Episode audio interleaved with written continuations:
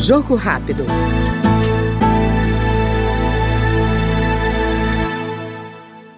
Autor do projeto que muda a lei dos crimes de responsabilidade, que é de 1950, para proibir posicionamento político e ideológico dos ministros do Supremo Tribunal Federal, estabelecendo nova hipótese de responsabilização, o deputado Capitão Alden, do PL da Bahia, defende a iniciativa para coibir eventuais abusos de autoridade e preservar a harmonia constitucional dos poderes. Nós temos uma dificuldade hoje de enquadrar ministros que eventualmente venham a cometer esse crime por ausência de situações que enquadrem a conduta desses ministros. Então, a lei ela prevê apenas a conduta, o crime, como crime de responsabilidade, mas não define os enquadramentos, as condições e as condicionantes para que ele incorra nesse crime.